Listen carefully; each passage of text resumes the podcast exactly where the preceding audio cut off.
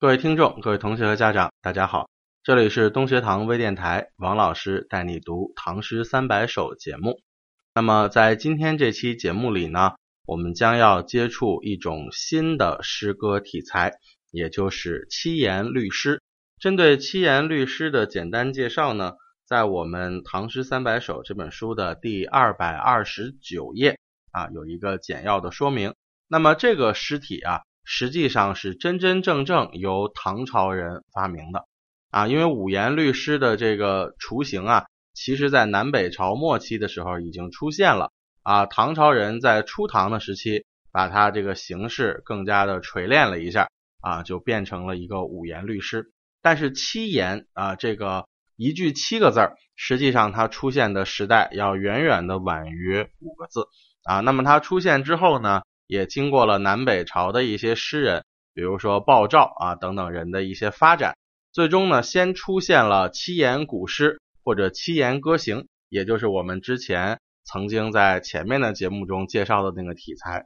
后来呢，到了初唐年间啊，出现了两个诗人，一个叫沈佺期，一个叫宋之问。之前他们的作品我们也见到过，是吧？由他们呢去发展这个七言歌行。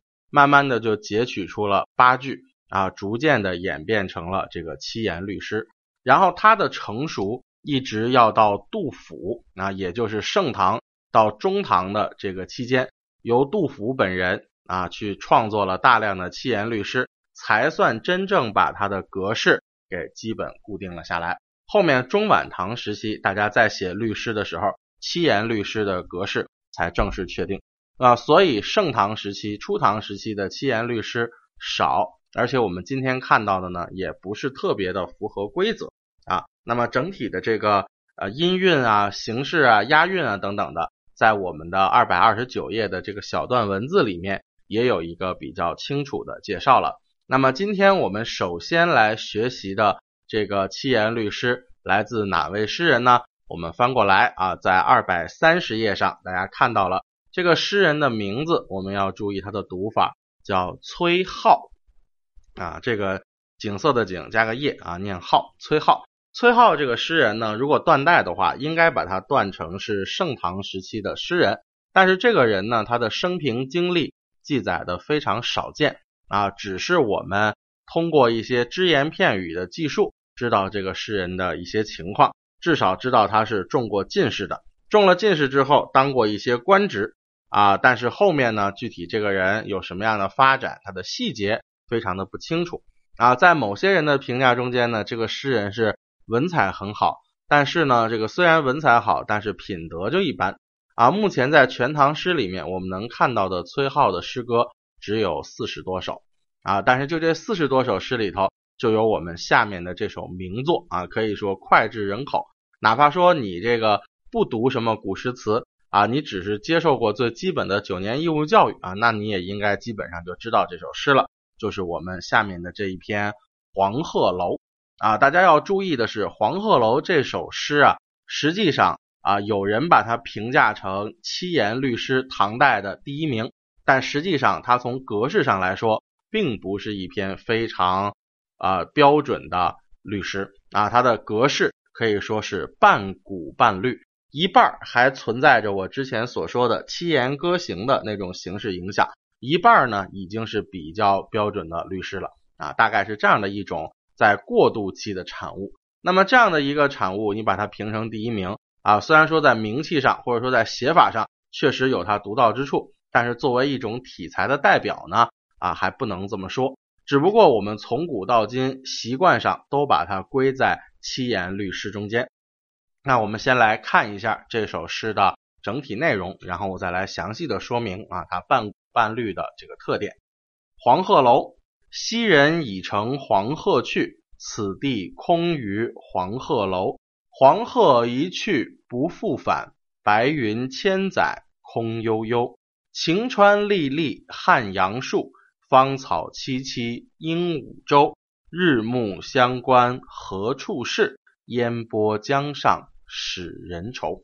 那七言律诗的特点就是它的句子比较长啊，音节呢相对来说也非常的铿锵有力。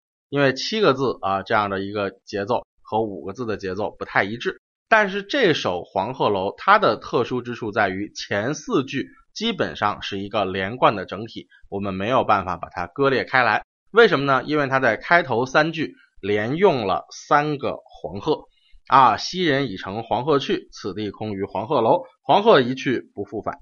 那么大家注意，在这样的一个形式中间，实际上它的格律啊是有打破常规的地方的。比如说第一句和第二句。五六个字都是黄鹤，对吧？那你从平仄年对的角度上来讲，那这首诗已经没法看了。然后再往后，黄鹤一去不复返，注意一下这一句里头，除了开头的一个黄字之外，鹤一去不复返，全是仄声字，一平六仄，这也完全不是我们所说的这个格律诗应该有的平仄。然后到了下一句，白云千载空悠悠。哎，结尾三个字空悠悠全是平声。我们之前也说过，三平尾这是律师非常忌讳的一点。但是崔颢啊，他把这么多的毛病在前四句里全都犯了一个遍。这是说前半首诗其实更像是七言古诗或者是七言歌行啊，这个意思上是比较连贯的，四句为一个整体，然后连用三个黄鹤来加强气势。但是黄鹤都已经一去不复返了，最后再用白云空悠悠来渲染一下这种历史的虚无啊，这样的一种缥缈的、无法证实的那种神仙的往事。因为黄鹤楼这个地方之所以命名成黄鹤楼，是相传有一个仙人骑着黄鹤路经此地。仙人和仙鹤，这我们都知道，这是一个啊整体的形象。他骑着这个鹤经过了这个地方。然后呢，这个地方就变成叫黄鹤山啊，然后黄鹤矶啊，这是江边上的一个这个高地，然后在上面盖了一座楼，就叫黄鹤楼。那么诗人把这个仙人乘鹤的这个历史事件就写在了这前三句里啊，仙人就是这个西人已经乘着黄鹤飞走了，然后只留下了一座黄鹤楼。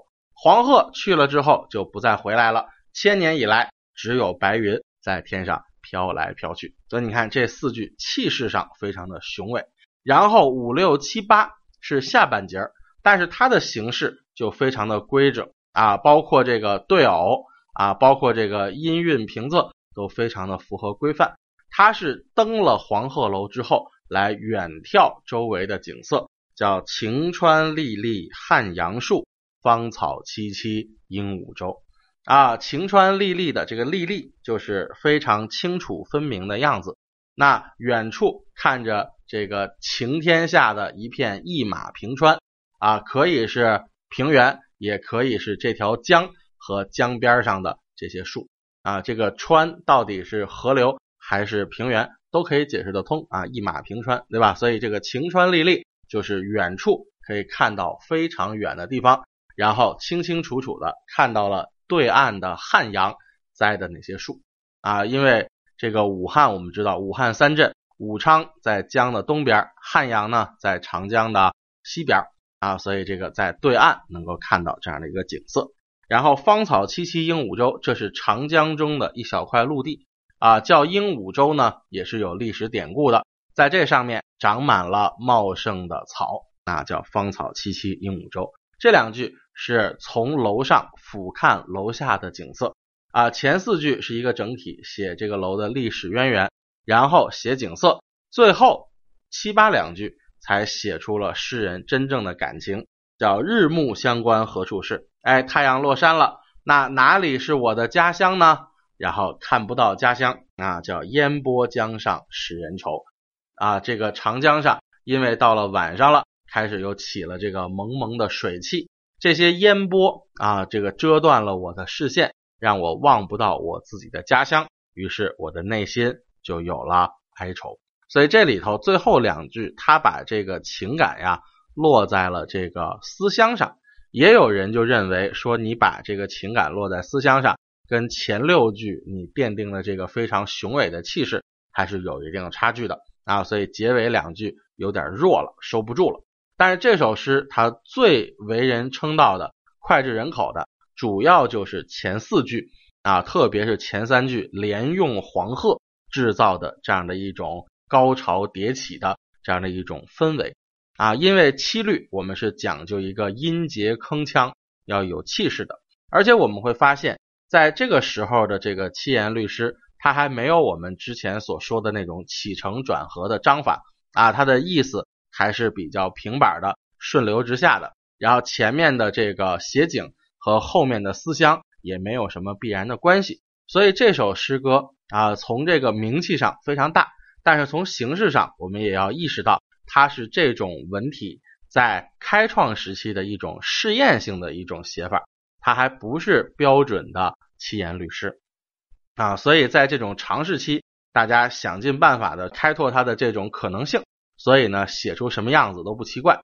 但是到今天啊，七言律诗已经发展了一千年的历史了，到现在已经非常规整啊，非常的严谨了。所以那个时候啊，过渡期的这种律诗是没有办法给后代成为一个良性的规范的啊。那个时候就盛唐时期，像崔颢啊，像李白呀，像王维啊，乃至于杜甫，很多时候写的律诗还不符合规范啊。但是从杜甫开始，逐渐的格律就严格了起来。在看这个七言律诗的后续的作品的时候，你也能发现这个题材逐渐成熟的一个过程。那么到了结尾呢，我们再来回顾一下这首诗的内容，大家还是要注意它音节上的特色啊。黄鹤楼，昔人已乘黄鹤去，此地空余黄鹤楼。黄鹤一去不复返，白云千载空悠悠。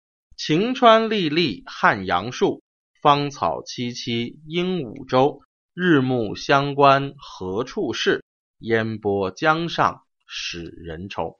好，时间关系，本期节目呢就先到此为止，我们下期再见，谢谢大家。